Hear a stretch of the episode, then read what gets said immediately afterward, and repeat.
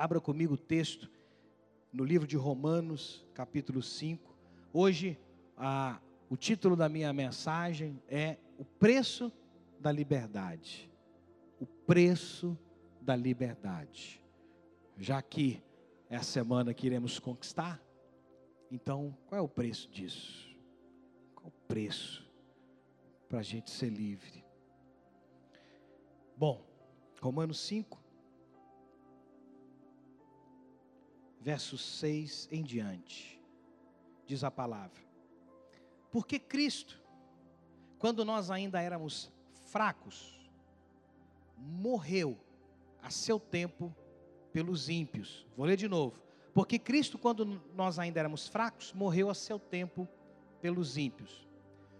Jesus morreu pelos ímpios, justamente para que os ímpios deixassem a sua impiedade, deixassem né, o, a sua prática pecaminosa. Hoje o cristão, ele pensa assim: não, se eu me tornar um ímpio, não tem problema, porque Deus morreu, Jesus morreu pelo ímpio. Então ele me resgata, ele me restaura. E essa compreensão, ela é equivocada, ela é maligna, porque Jesus morreu por você enquanto você era ímpio, para você se tornar um homem ou uma mulher de Deus. Quero ouvir um amém para Ele libertar você das trevas e te trazer para a maravilhosa luz. Uma vez que você foi liberto, uma vez que você está na maravilhosa luz, não faz mais sentido você ir para a impiedade, não faz mais sentido você se tornar ímpio. Jesus não morreu para você virar ímpio de novo. Jesus morreu enquanto você era ímpio, para que você se torne homem ou mulher livre, liberta do domínio do pecado. Dê uma salva de palmas ao Rei.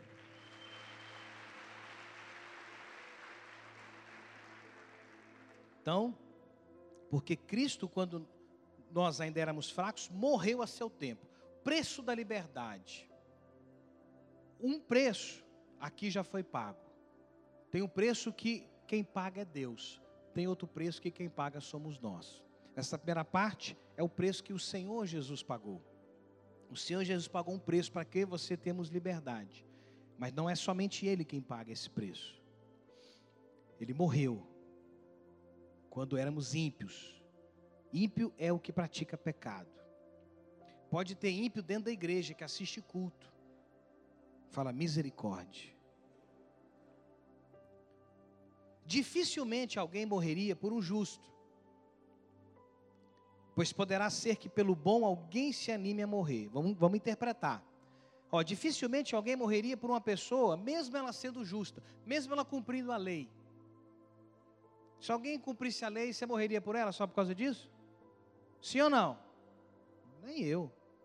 Que bom, a obrigação dele é cumprir a lei. Vou morrer por causa disso, não. Pois poderá ser que pelo bom alguém se anime a morrer. Ele está fazendo uma comparação. Como Jesus morreu pelo ímpio, pelo pecador, pelo mal, pelo injusto. Imagine se até pelo justo e uma pessoa boa, dificilmente alguém morreria. Você mesmo acabou de dizer com a tua sinceridade aí, com a tua honestidade, né? Eu já falei, eu não morreria nem pelo bom, né? Que bom, se vira aí, irmão. Não vou morrer por ele, não. né? É só obrigação. A Bíblia fala que depois de, de teres obedecido tudo, ainda sois servos inúteis, porque só fizeste o que era a obrigação, aquele esperado. Né? Hoje, você vê político dizendo, mas eu sou honesto, eu sou honesto.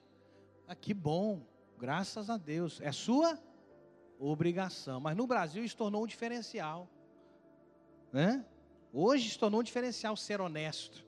Aquilo que era uma coisa necessária, uma condição sine qua non, hoje é um diferencial. Hoje é um diferencial. Mas não deveria ser. Então a Bíblia está dizendo claramente: olha, pelo bom, pelo justo, ninguém quer morrer. Difícil alguém morrer só porque a pessoa é tem virtude. Agora imagina pelo ímpio, imagina para o cara ruim, cara mau. E Deus está mostrando exatamente essa discrepância, porque Jesus morreu pelo ímpio. Jesus morreu por nós enquanto nós éramos fracos, enquanto nós estávamos distante dele, rebeldes às promessas dele. Ele morreu. Então, esse foi o preço pago pela nossa liberdade. Para que eu e você conquistemos a liberdade que nós tanto desejamos, um preço foi pago. Fala para o seu irmão: um preço foi pago. Mas Deus prova o seu próprio amor para conosco, pelo fato de ter Cristo morrido por nós, sendo nós ainda pecadores. Ele está enfatizando a mesma ideia.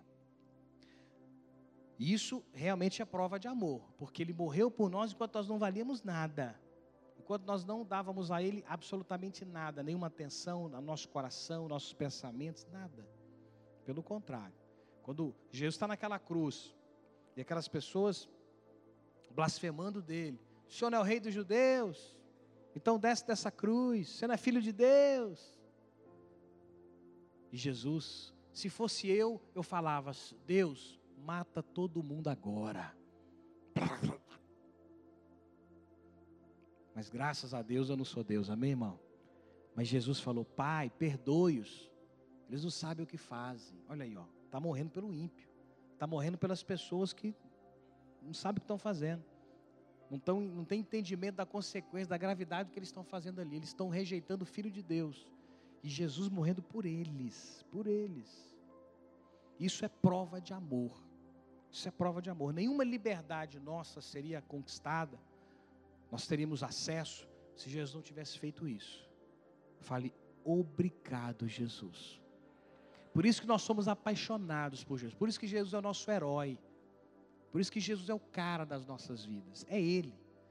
Não existe outra pessoa. Ninguém é ser comparável com Jesus. E, e pior ainda, não foi simplesmente um homem que estava morrendo no nosso lugar foi primeiro um Deus que se esvaziou da divindade dele para se tornar um homem. Ou seja, ele já morreu só de fazer isso. Já se rebaixou, já se humilhou. Na tenda não. Ele se humilhou. Ele se humilhou. Isso é prova de amor. Logo, muito mais agora, sendo justificados pelo seu sangue, seremos por ele salvos da ira.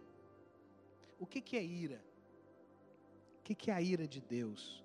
Deus, porque Ele é justo, Ele precisa cumprir a palavra dele, Ele precisa manter a justiça. Então, o que, que acontece? Quando alguém quebra lei, isso incita a ira do Senhor sobre aquela quebra, que é a punição. O salário do pecado é a morte. Mas o dom gratuito de Deus é a vida eterna em Cristo Jesus. E toda vez que é quebrado uma lei espiritual, existe uma inexorável consequência. Apesar de quando as pessoas quebram a lei, elas é como se elas esquecessem disso, ou como se elas não acreditassem nisso. Eu tive a discussão com a minha irmã, discussão no sentido bom da palavra, é, teológica em Brasília nesses dias, né? Quando eu estava na casa dos meus pais lá, nos intervalos do treinamento, e aí ela colocando, né? Falando das situações da, da igreja dela e tal, é uma igreja presbiteriana, e eu comparando com algumas situações da nossa igreja, né? Do, do ministério, e ela, ela, ela comentando, nossa, porque quando uma pessoa faz uma coisa dessa, né? É porque ela ela simplesmente caiu, né? ela simplesmente é, abandonou. Eu falei: olha, quando a pessoa faz uma coisa dessa, ela perdeu o temor. Ela perdeu o temor de Deus. E o que é perder o temor de Deus? É deixar de crer que aquilo que a Bíblia diz é verdade. Quando uma pessoa, né, torna a viver aquilo que, aquilo do qual ela foi liberta, ela foi retirada, ela foi salva, ela deixou de crer, ela abandonou a fé que ela tinha na palavra. É uma pessoa que acredita que o mundo espiritual não é real, que aquilo que está escrito na Bíblia não vai acontecer, que o pecado não tem consequência. Fala para o seu irmão: pecado tem consequência sim. Ele pode vir de formas que você, de que, que você não, não repare que a consequência está chegando. Ele pode também vir num tempo que você até esqueceu que você errou, mas inexoravelmente ele virá. Fala, sangue de Jesus tem poder. Logo, muito mais agora, sendo justificados pelo seu sangue, ou seja, o sangue de Jesus tornou o pecador, o ímpio, cumpridor da lei, justificado pela lei. Justo é aquele que cumpre a lei. O ímpio não cumpre a lei, mas por causa do sangue de Jesus, ele foi justificado. Era como se ele tivesse cumprido a lei durante a vida inteira. Fala, uau!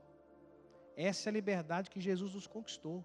Quando você tem fé no nome do Senhor Jesus, e por causa da fé, manifesta as obras, as obras de você viver segundo a vontade dEle, automaticamente você se torna uma pessoa justa diante do mundo espiritual. Os homens vão continuar te condenando. Os homens vão olhar para o seu passado e vão dizer: você tem que pagar por tudo que você fez no seu passado. Mas o mundo espiritual não vê assim. O mundo espiritual, quando você é lavado pelo sangue, você é uma pessoa justificada. Fala, graças a Deus, eu sou justificado pelo sangue de Jesus. Dá mais uma tremenda salva. Aleluia! Então, o preço da liberdade foi paga pelo sangue de Jesus. Jesus derramou o sangue, entregou a vida. Logo, muito mais agora, sendo justificados pelo seu sangue, seremos por ele salvos da ira. Qual que é a comparação? Se enquanto nós éramos fracos, nós éramos pecadores, ele morreu por nós, Imagine agora que nós não somos mais fracos, que nós não somos mais pecadores, nós somos agora justificados pelo sangue. O que, que será que não vai acontecer de bom conosco? Porque se a graça de Deus nos alcançou quando nós éramos ímpios, o que, que não vai nos alcançar agora que nós deixamos de ser ímpio e estamos vivendo para agradá-lo? Essa convicção você não pode perder nunca, jamais, porque o diabo quer fazer você ficar distraído dessa verdade. E aí, muito homem, mulher de Deus, que está vivendo pressões na vida, né, se esquece, fala: rapaz, moça, ei, psiu, você foi restaurado por Deus quando você era ímpio, quando você não valia nada. Jesus morreu por você. Não tem coisa mais difícil para um pai do que é entregar o filho que, que é mais difícil para você? Quem é papai e mamãe? Levanta a mão. Se chegasse alguém na tua casa com um revólver e dissesse: um dos dois vai morrer, você ou ele? O que, que você ia falar? Você, não é? Porque é mais. Para você é melhor você se dar do que dar teu filho, não é? Pois é. Por isso que Deus não foi para a cruz. Deus enviou o filho dele para ir para a cruz. Não porque Deus não quisesse ir para a cruz, porque era mais difícil para ele dar o filho do que dar ele próprio. Posso ouvir um amém? Não tem prova maior de amor do que essa. E você era ímpio, hein? Agora tu não é. E não é que você não é ímpio porque você vive a vida perfeita, não. Porque o sangue de Jesus te justificou. Então, olha só o raciocínio aqui, lógico. Olha o raciocínio lógico. Logo, muito mais agora, sendo justificados pelo seu sangue, seremos por ele salvos da ira, salvos das consequências danosas do pecado, salvos da escravidão, ou seja, vamos nos tornar livres. Versículo 10. Porque se nós, quando inimigos, fomos reconciliados com Deus, mediante a morte do seu filho, muito mais estando agora já reconciliados, seremos salvos pela sua vida. Fala, uau! Meu Deus do céu. A gente tem que trazer isso para dentro da alma, não pode ficar só no cognitivo, não, tem que vir para a alma. Absorva isso. Você foi reconciliado pela morte de Cristo, enquanto você era ruim, inimigo, a Bíblia fala inimigo de Deus. Agora tu é amigo. Agora tu está reconciliado. Agora você está conectado com o Senhor. E Jesus está vivo. Ele não morreu agora, ele não está morto, ele está vivo. Se ele morto te restaurou quando você era ruim, imagine ele vivo, o que, que ele pode fazer por você agora que você é justo? Olha essa verdade. Essa é a liberdade que eu e você temos o direito, não porque merecemos, mas porque foi conquistada por Ele na cruz. Nós temos esse direito. Isso aqui inclui os milagres que você está precisando. Isso aqui inclui né, a intercessão que você faz por alguém. Isso aqui inclui toda a necessidade do homem na terra. Inclui tudo. Inclui tudo. Porque não faz sentido para nós receber qualquer coisa na eternidade, porque a eternidade já é o milagre. Você precisa de milagre na eternidade? Você precisa de bênção na eternidade? A eternidade é a bênção, a eternidade é o milagre, a eternidade é a vida na presença de Deus. O que eu preciso é aqui, é nesse espaço. Então, é, muito mais estando já reconciliados, seremos salvos pela sua vida. E não apenas isso. Bom, o resto não interessa.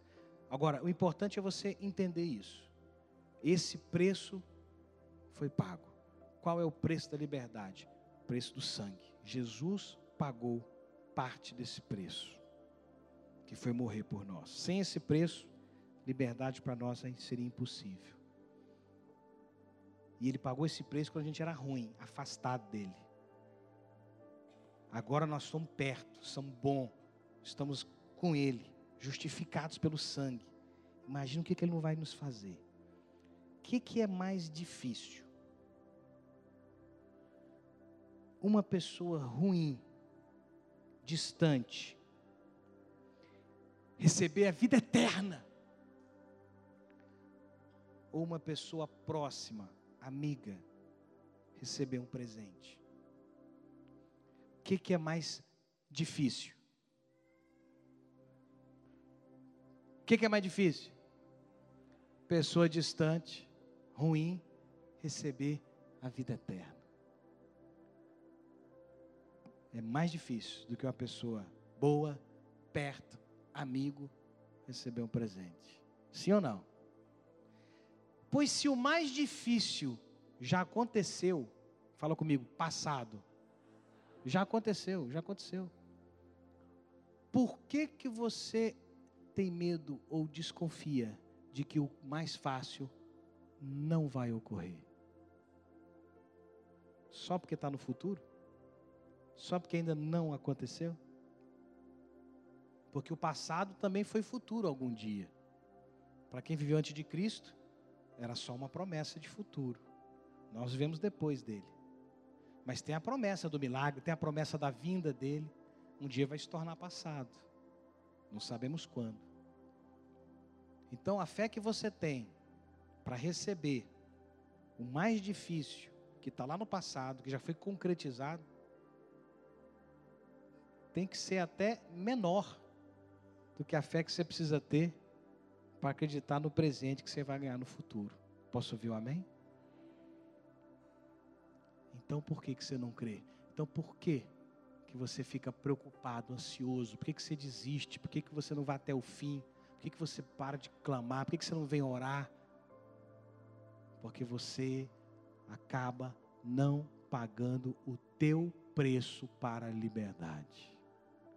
Não é só Jesus que paga o preço eu e você temos um preço a pagarmos nessa conta. Eu e você temos um preço que nós temos que pagar. Quer dizer que a obra de Jesus não foi completa? Foi completa. Mas se você não pagar o teu preço, por exemplo, a fé é um preço. Se você não pagar o preço da fé, a obra de Jesus que foi completa não vai te trazer benefício nenhum. Então vamos falar agora da nossa parte. A de Jesus está muito clara. Ele fez 100%. Ele pagou o preço da liberdade. Não dele, da nossa liberdade. Agora vamos para a segunda parte dessa mensagem. E vamos pagar o nosso preço. Fala para o teu irmão. Agora a fatura é tua. Jesus não quer que você vá para a cruz. Jesus não quer que você morra. Literalmente. Como tem algumas religiões loucas que ensinam isso. Pessoas doidas que fazem isso. Não, isso aí não vai te levar para lugar nenhum, porque o teu sangue não é santo. O sangue dele é santo. Amém? Você já pecou, ele nunca pecou. Por isso que o sangue dele pode pagar o preço do seu erro. Então vamos agora para finalizar em 2 Pedro capítulo 1, finalzinho da Bíblia.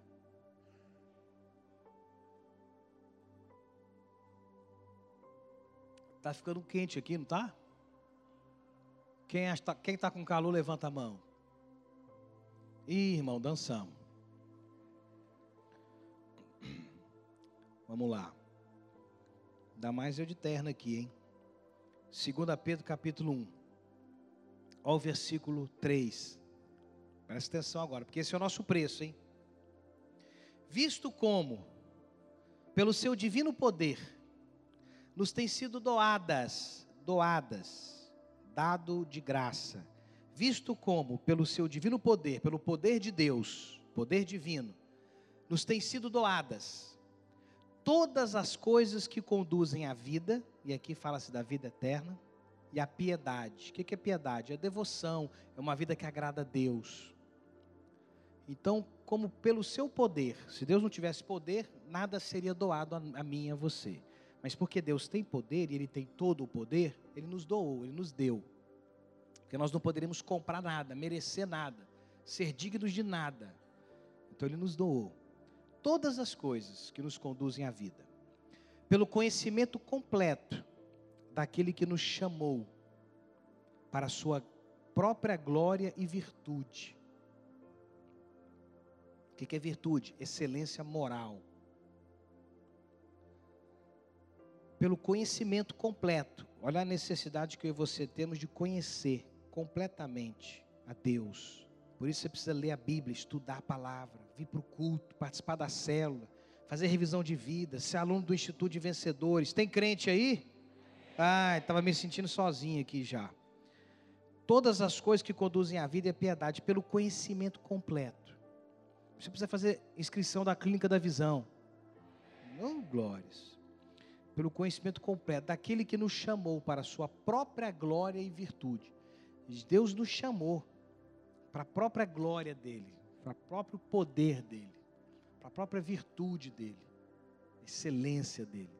Ele nos chamou, um convite, pelas quais nos têm sido doadas. Mais uma vez ele fala, né? Então, nos doou o quê? Através do seu poder, nos foi doada, através da glória e da virtude dele, também nos foram doadas. O que? A primeira parte fala que nos doou todas as coisas que nos conduzem à vida. E agora ele está dizendo que nos foram doadas as preciosas e muito grandes promessas. A promessa de Deus é uma dádiva de Deus. A promessa de Deus já é uma doação. Porque aquilo que Deus promete é um direito que eu e você passamos a ter. É um direito que eu e você passamos a ter. Por exemplo, quando na nossa Constituição tem um direito ali, todos têm o direito de ter saúde. Você, você crê? Sim ou não? Você é doido então. Eu não creio. Eu não creio. Tanto não creio que eu tive que garantir de maneira particular a providência da manutenção da minha saúde. Porque se eu for depender da promessa da Constituição, que passa pela execução do poder público, eu posso morrer na fila de atendimento. Isso não acontece no Brasil, amém? Pois é. Então ali é uma promessa que não se cumpre. Por quê? Quem tem autoridade para cumprir essa promessa? É poder público. Agora, quem tem autoridade para cumprir a promessa da Bíblia? Quem? Tem gente que falou bispo aí, né? É Deus, é o Espírito Santo, é o Senhor Jesus. Ele falha? Não, ele não falha. Por isso que a promessa dele já é um presente para mim e para você. Por isso que já é uma doação, porque a promessa dele é uma garantia de que aquilo que ele falou vai acontecer. Ponto. Então, é muito importante o crente entender que a promessa de Deus já é um direito à liberdade dele. Quando você crê na promessa, você se torna uma pessoa mais leve. Você tem esperança no futuro.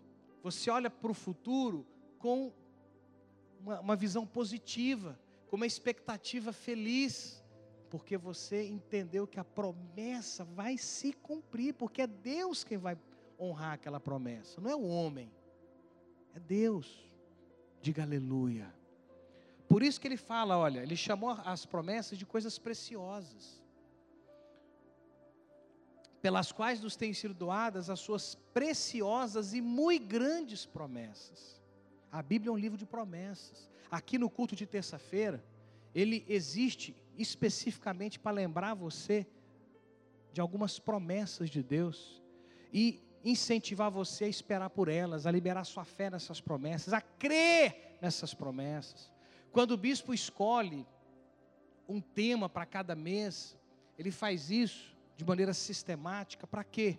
Para que a gente possa focar em algumas promessas, porque existem inúmeras, milhares de promessas na Bíblia. E elas são preciosas demais. E são grandes. Pelas quais nos têm sido doadas as suas preciosas e muito grandes promessas, para que por elas vos torneis coparticipantes, ou seja, co é, participantes junto com Ele, da natureza divina, livrando-vos, nos livrando da corrupção das paixões que há no mundo. Fala para o seu irmão: no mundo há paixões que são corruptas, as corrupções das paixões mundanas. Quando você está firme nas promessas do Senhor, você não vai se contaminar com as paixões mundanas, porque você sabe que quando você se contamina com as paixões mundanas, as promessas não se cumprirão na tua vida. Então você não vai trocar um prazer passageiro, transitório, por uma promessa eterna. Quero ouvir um amém. Dá uma salva de palmas ao Senhor. Aleluia! Esse é o preço que nós temos que pagar pela liberdade. Esse é o nosso preço. Esse é o meu e o seu preço. E como que nós fazemos isso? Como que nós tomamos posse das preciosas e muito grandes promessas? Para que por elas ou através delas nos tornemos coparticipantes da natureza divina, ou seja, vamos ser também seres espirituais novamente. Vamos ver na eternidade com o Senhor, com o corpo glorificado uma nova natureza. Por isso o arrebatamento. Nós não vamos ser, nós vamos entrar na eternidade com um corpo de carne, de osso, né? Com CHO, com carbono, hidrogênio, oxigênio, não. Uma outra natureza, uma natureza divina, espiritual. Não é atômica, ela, ela é energética. Fala aleluia. Ela não é material, ela é espiritual. Por isso mesmo, vós reunindo, e aí começa uma lista de preço que nós vamos pagar para tomar posse de tudo isso aqui. Então, anote, grife. Então, por isso mesmo, vós, reunindo toda a vossa diligência. Quando eu falo diligência, tem gente até hoje que pensa numa carruagem. Não, diligência é dedicação, esforço, cuidado ativo, disciplina, vou melhorar, rotina. Cadê o arena aí? Cadê a rotina da visão? A rotina mostra a sua diligência. Você então tem que ter, ser diligente. Uma pessoa dedicada. Então, olha só, para você conquistar as promessas de Deus, o teu milagre, a tua liberdade, o que você está crendo hoje, você precisa se dedicar, se esforçar. Ah, mas Jesus já morreu na cruz. Olha, olha a teologia enganando. Mas Jesus morreu na cruz, morreu, esse é o preço que ele pagou. Então, automaticamente, por osmose, tudo na minha vida vai melhorar. É assim? Não, Jesus não morreu por todo mundo. E está todo mundo bem, gente? Todo mundo livre? Que é isso? Tem gente até dentro da igreja que está preso, está escravo. Por quê? porque não pagou o preço dela pela liberdade. Não adianta você pagar o preço da liberdade se Jesus não tivesse pagado o preço dele, porque se ia conquistar o quê? Não teria promessa, não teria direito. Por que, que eu vou pagar preço de uma coisa que é, é igual você correr, dar tudo de si, mas não tem prêmio, viu? Não é campeonato, não. Ah, então vou correr para quê? Jesus morreu, nasceu o campeonato e nasceu o prêmio. Aí você pode pagar o preço para você conquistar. Aí vale a pena o seu esforço, a sua dedicação, porque a promessa vai se cumprir. O apóstolo Paulo disse isso de várias maneiras. Ele disse: Olha, se a, a nossa vida fosse viver, né, comer, morrer, nós seríamos os mais miseráveis da criação. Então, carpe diem, vivamos, comamos e morramos. Não, Nós cremos na vida eterna. Por isso eu vou dedicar minha vida aqui consagrada ao Senhor, porque eu não quero perder a melhor parte, que começa depois que essa termina. Dá uma salva de palmas ao Rei. Aleluia! Então, diligência, dedicação, esforço, cuidado ativo, não é um cuidado passivo, é ativo. Lembre-se da minha pregação de domingo. Quando assistiram a pregação de domingo, Moisés, Joquebede, os quatro leprosos. Você viu que ela estava tendo um cuidado ativo quando Moisés estava ali, ó, chegando aos, aos carriçais do rio Nilo. Cuidado ativo, acompanhando, vendo. Será que um crocodilo vai comer meu irmão? Será que a filha de Faraó vai ser favorável a ele? Ela estava lá. Qualquer erro, qualquer mudança no plano, ela ia intervir, ela ia fazer alguma coisa. Se a, se a filha de Faraó falasse, nossa, é filho dos hebreus, vamos matar. Ela fala, não, não, pelo amor de Deus, não mata não. Sei lá o que ela vai fazer. Cuidado ativo. Ai, que bom. Isso aí até que é fácil. É, mas não é só ele. Associai a diligência com a vossa fé. Fala, hum, então não basta você ser esforçado. Não basta você ser dedicado. Tem gente que é esforçado, é dedicado, mas não tem fé. Não crê. Não acredita no impossível. Mas é esforçado, é dedicado. Trabalha. Mas não acredita na intervenção de Deus. Vai ter liberdade? Não vai. Não vai. Chore ralabalassuri. Ô bispo, eu tenho uma notícia para te dar. Fala, meu filho. Eu sou diligente tenho muita fé. Não bate palma ainda não. A lista não acabou. Vamos lá. Se você tem diligência e fé, você tem libe. Falta herdade ainda. Você só tem a libe. Associar com a vossa fé a virtude. Excelência moral. Fala, eita. Ah, essas coisas eu não preciso, não. Precisa. Senão você não vai ter liberdade, não. Você vai ter liber. Vai decorando isso aí. Vai memorizando. Depois você chega em casa, pega o dicionário bíblico e vai vendo que, qual o significado de cada palavra dessa em qualquer contexto. Diligência, fé, virtude. Ó, oh, acrescenta aí a virtude.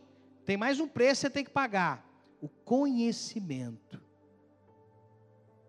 Aí tu não lê a Bíblia, tu só abre a Bíblia quando você vem para o culto. E tu só vem para o culto duas vezes por mês. Deus está falando, irmão. Não é? Você tem até o aplicativo da Bíblia no teu celular, mas você só vê fofoca do WhatsApp. Você tem até programas da Bíblia na televisão, mas você só assiste novela da Globo. Aí você não está conquistando liberdade, não, você está conquistando prisão.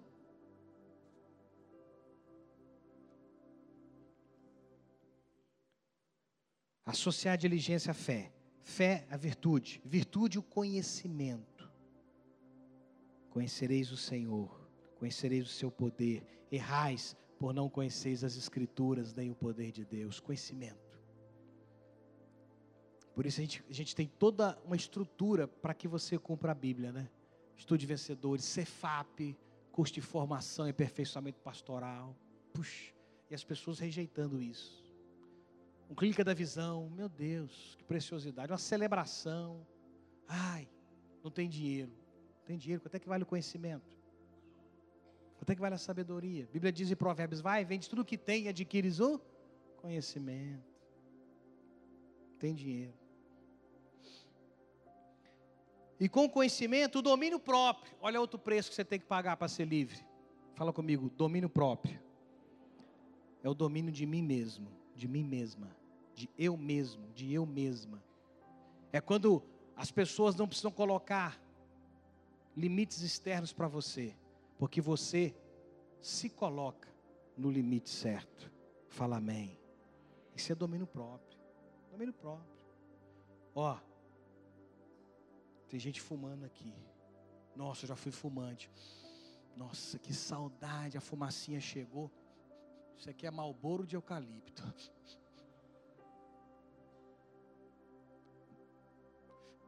Não, eu não vou. E aí o diabo vem. E o cara olha para você assim. Não sei por que os povos têm mania de oferecer cigarro de graça. É porque o diabo é o patrocinador. Quer um cigarro aí? Aí você vai falar: Não, não quero a chupeta do diabo mais nunca na minha vida. Fala comigo, domínio próprio. Domínio próprio. Vai se dominar. Vai se dominar. Aí você, homem casado, a mulher casada, está lá na fila do supermercado.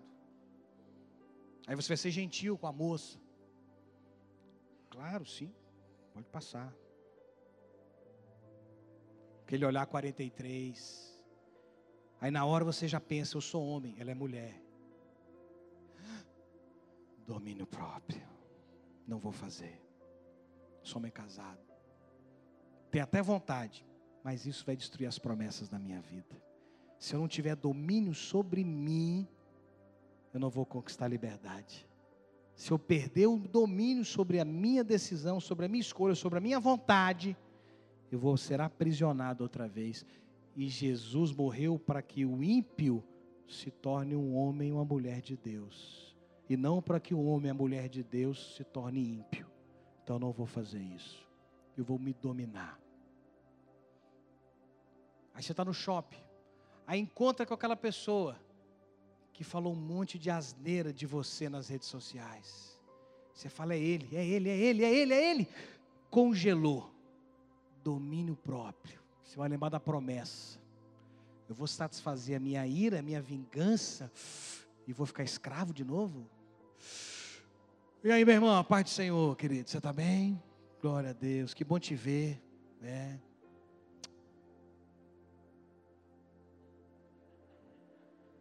Fala para o teu irmão, domínio próprio. Domínio próprio. Você vai se dominar, você não vai fazer aquilo que a tua carne quer. Aí você recebe uma imagem no celular. Aquela imagem embaçada, mas tu já vê que tem alguém de biquíni por trás daquele embaço lá. Aí você fala,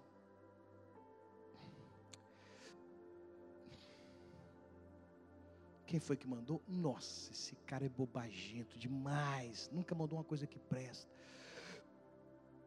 Domínio próprio, o bispo Kleber pregou. Não vou fazer isso, não. Posso perder minha liberdade por causa disso aqui. Mas ninguém vai ver. Vai, vai. Pior que vai. Pior que vai. Oh, Jesus amado. Está tentando, mas não está conseguindo, não. Aí, em vez de apertar aquela setinha para baixo para ficar desembaçado, você vai pegar e vou jogar para o lado direito. Apagar? Aí você, em nome de Jesus, sim, eu quero a promessa. Plaf! Você vai apagar. Domínio próprio. Dá uma salva de palmas ao Senhor. Aleluia! Chola bala, solta lá, bara cheia. Ai, bispo, esse preço está ficando caro mas a promessa vale muito mais. Amém ou não? E associar ao domínio próprio a perseverança. Perseverança. Perseverança é perseguir a esperança. Perseverança. Você não vai parar. Você não vai desistir. Promessa está demorando. É. É justamente porque demora mesmo que tem essa condição para você também pagá-la persevera, espera, porque aquele que prometeu é fiel para cumprir fiel para cumprir. Então, perseverança, tem que ter perseverança, é outro preço que você tem que pagar para a liberdade. A perseverança, a piedade, a devoção, a entrega, você querer agradar a Deus, você ser uma pessoa piedosa, uma pessoa que tem compaixão, pessoa que sente a dor do próximo, a dor do outro. É, filha, é isso mesmo. A piedade, a fraternidade. Amar ao próximo como a ti mesmo. É o amor fraterno. Você se preocupar com os outros, não só com você. É você estar atento à necessidade da outra pessoa. Você vai ficar feliz com o sucesso do outro e não com inveja do sucesso do outro. Você vai ficar triste com o sofrimento do outro. Não vai ficar feliz porque o outro está pior que você. Você vai ter que ser assim, fraterno. Você vai ter que acrescentar essa lista, esse preço a ser pago. E a fraternidade, o amor. Você vai ter que se dobrar ao amor. O amor de Deus, o amor ágape, o amor altruísta. Então vamos lá? Vamos lá. O que, que você vai ter que pagar? Eu vou só apontar o dedo assim, você vai dizer o que, é. Ixi, os crentes foram embora. Vamos lá. O número um. Aí você vai associar diligência com o quê?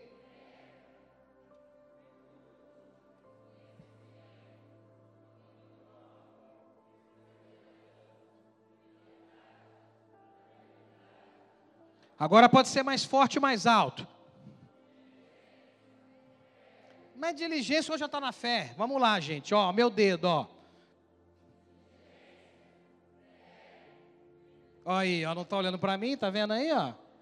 Paga o preço, irmão.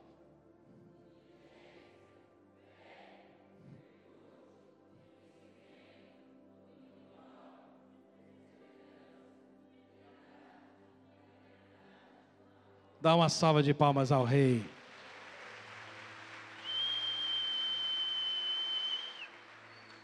Essa é a lista do preço que eu e você temos que pagar para termos liberdade.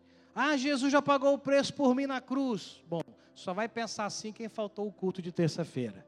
E aí você vai dar uma aula para ele e para ela. Amém? Agora, por quê? Por quê? Versículo 9. Não, versículo 8. Porque estas coisas, existindo em vós, ou seja, tem que existir, tem que existir essas características na sua vida. Você tem que estar pagando esse preço. Imagina que cada, cada um dessa lista é um boleto que vence todo dia. Todo dia você tem que pagar esses boletos aqui. Tem gente que fala em pagar boleto já vai embora. Mas Jesus pagou o boleto mais caro da tua vida, que era impagável, que era o pecado. Então vale a pena você pagar esses boletins. Posso ouvir um amém? porque estas coisas existindo em vós, e, deixa eu te falar, não é só existir, e aumentando, cada vez esse boleto fica mais caro, cada vez você tem que ter mais fé, cada vez você tem que ser mais diligente, cada vez você tem que ser mais fraterno. Tem gente que começa bem essa lista, começando a vida cristã, tem dois, três, quatro, metade da lista aí vai crescendo em alguns, aí depois abandona, regride, vai conquistar a liberdade? Não vai. Ela tem que existir a lista inteira e tem que ser aumentada. Todos os dias você tem que ser aumentado no seu domínio próprio. Então você não pode ter o mesmo domínio próprio que você tinha quando você converteu. O seu domínio próprio hoje tem que ser muito maior do que quando você abraçou a fé. Diga glória a Deus. E sabe o que a gente vê? é o contrário. Quando a pessoa, o primeiro amor, quando a pessoa converteu, esse é o gráfico, ó, exponencial. Aí chegou num pico, pico de uma decepção, pico de uma frustração, um pico de uma falta de perseverança, vai tchum.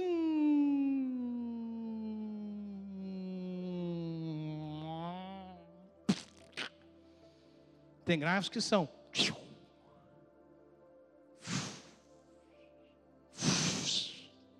Oh, glória, é o gráfico daí, ó. Alguém me ajuda aqui. Não vai parar de aumentar jamais. Fala para o seu irmão, esse é o teu gráfico. Dá uma salva de palmas ao Senhor. Aleluia! Aí tem uns irmãozinhos abençoados. O gráfico é assim. Celebração. Acabou a celebração. Fica da visão. Culto de terça. Duas semanas sem cela. Aí aí já está pego. Aí está pego. Porque essas coisas existindo em vós, em vós aumentando, fala para o teu irmão, tem que existir, tem que aumentar. Não aumenta se não existe. E se só existir e não aumentar, também não, não vale. Porque essas coisas existindo em vós e vós aumentando, fazem com que não sejais. olha aí, nem inativos, nem infrutuosos, no pleno conhecimento de nosso Senhor Jesus. Inativo e infrutuoso. Aí você tem a conta no banco. Aí de repente descobre que a sua conta ficou inativa. Precisa explicar? Infrutuoso, não dá fruto. Ou você tem um fruto, aquela laranja que você corta ao meio, você vai espremer, não sai suco. Um fruto que não tem valor, que não tem empréstimo nenhum. Você fica inativo e infrutuoso se essa lista não estiver completa e não estiver aumentando em você. Isso é sério. Isso é sério. Esse é o preço da liberdade. Ah, não, é só a fé. Não é fé. É diligência, é fé, é amor, é fraternidade, é domínio próprio. Tudo isso aqui.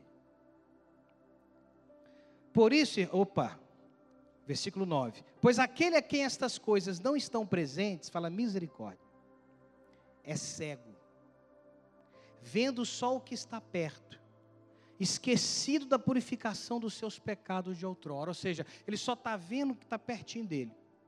A, a, salvação dele de três anos atrás, a conversão de dez anos atrás, onde ele foi lavado e remido, onde ele era um ímpio, fraco, desconectado, ele foi reconciliado, se tornou próximo de Deus, ou seja, aquelas promessas todas vão se cumprir na vida dele, ele esquece disso, ele vai ficando cego. Cego é a pessoa que enxerga cada vez menos, ó. Vai anulando todo o passado dele, ele vai esquecendo ó, as vitórias, os milagres, as experiências com Deus. Vai ficando cego. Para frente não enxerga nada, porque não tem promessa. Para frente não tem mais promessa. E para trás ele vai se esquecendo da purificação aí, ó. Esqueceu das alianças que fez, esqueceu da promessa no altar quando se casou, cego, cego. Vendo só o que está perto, esquecido da purificação dos seus pecados de outrora. Por isso, irmãos, procurai com diligência, cada vez maior, confirmar a vossa vocação e eleição. Todos nós fomos vocacionados, ou seja, temos uma missão, e fomos escolhidos por Deus, fomos chamados por Ele. Foram chamados por Ele. Então, nós temos que confirmar a nossa vocação, a nossa eleição. Como é que você confirma isso? Todos os dias, sendo diligente em tudo aquilo que o Senhor espera de você, pagando a tua parte nesse preço, nessa fatura. A parte que você pode pagar. A quem pagável, Jesus já pagou para você. A parte que você não pode pagar da fatura já veio paga do céu para você. Mas teve um preço. Tudo tem um preço. Ah, a salvação é de graça. Não é. Ela custou um preço para Jesus. Para Jesus. E ela custa um preço para nós. Ela custa um preço para nós, de obras. Mas a salvação não vem pelas obras, a salvação pela fé. Mas a fé sem obras é vã, é morta. Essa é a lista.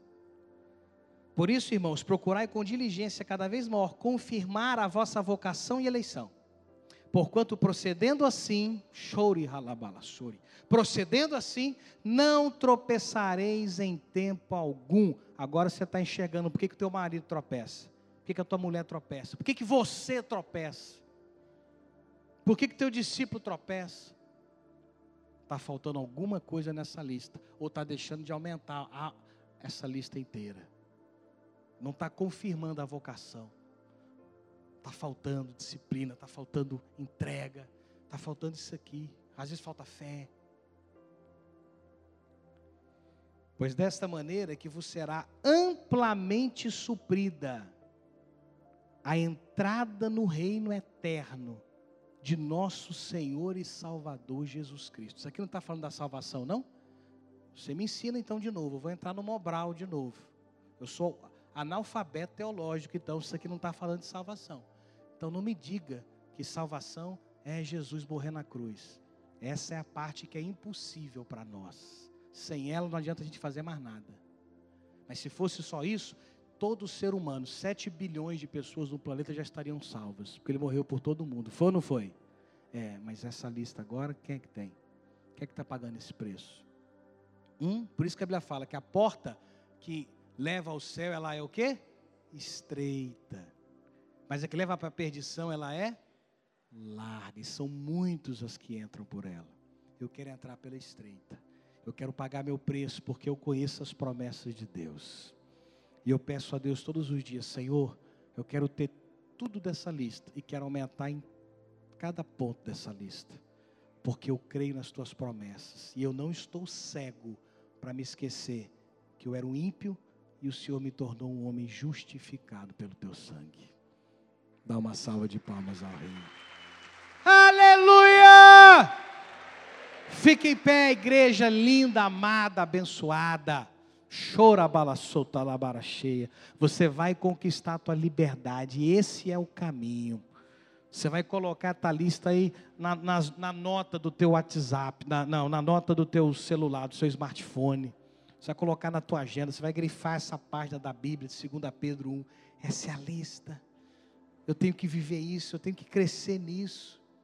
Para quê? Para que as promessas do Senhor se cumpram, para que seja amplamente suprida a minha entrada no reino eterno de nosso Senhor e Salvador Jesus Cristo. Quem vai abrir essa porta para mim não é o aval das pessoas, dos homens, não é todo mundo achar ou pensar ou acreditar que eu sou crente. Não, é o mundo espiritual que tudo vê.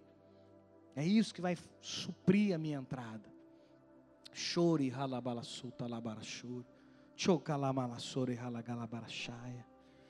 Meu irmãozinho, minha irmãzinha, se você já está se sentindo tocado por essa mensagem, já percebe que o Espírito Santo quer trabalhar, quer evoluir algo em você, vem para o altar, vem se ajoelhar aqui, vem dizer para Deus: Pai, eu, eu preciso dessa lista, me falta domínio próprio, Deus, me falta fé. Hoje eu entendi, Pai, que as Suas promessas são verdadeiras, elas, elas por si só já são preciosas, são doações, são direitos que eu adquiri porque o Senhor doou para mim. Eu entendi que agora eu vou perseguir, Senhor, essa promessa. Eu não vou abandoná-la, não vou desistir, eu vou perseverar. Eu vou crer até o fim, todos os dias, todos os dias, Pai. Obrigado por essa palavra, obrigado por essa lista, Deus. Esse é o preço que eu tenho que pagar. Jesus já fez a parte dele com louvor, em glória. Ele fez de maneira perfeita. Perfeita. Agora, Senhor, eu preciso fazer eu preciso fazer minha parte, eu vou dar o meu melhor, Senhor. Aquilo que eu não consegui, a tua graça vai me cobrir, o teu sangue vai me suprir, Pai. Mas eu estou disposto, eu estou disposto, eu estou determinada a viver essa realidade. Me ajuda, Deus, me ajuda a ter domínio próprio na minha língua, no que eu vou falar, no que eu vou pensar, no que eu vou fazer. Espírito do Deus vivo, Chore ralabala cheia. Eu quero conquistar minha liberdade, meu Pai. Eu tenho direito disso, porque Jesus já conquistou para mim naquela cruz, através do teu sangue. Ele me reconciliou com o Senhor. Eu não estou mais debaixo da ira. Eu estou debaixo da graça. Eu estou debaixo da promessa. Mas eu quero pagar o meu preço, Pai. Eu estou disposto. Chore ralabalassuri. Fala para Ele o preço que você não está conseguindo pagar. Peça ajuda para Ele, peça direção, peça força. É nas fraquezas que nós nos tornamos fortes. Fala para Ele que você não está conseguindo vencer. Fala, Ele vai te dar vitória. As promessas dependem disso.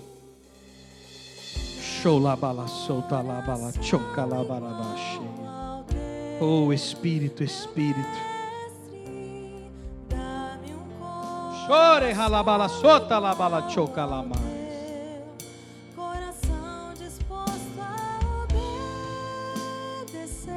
Aleluia. A obedecer toda essa lista, Pai. Associar, Senhor. A diligência à fé. A fé à virtude, Pai. A virtude o domínio próprio. A fraternidade. O amor, Senhor a virtude, meu Deus, a excelência moral. Chora, bala sota, la bala la.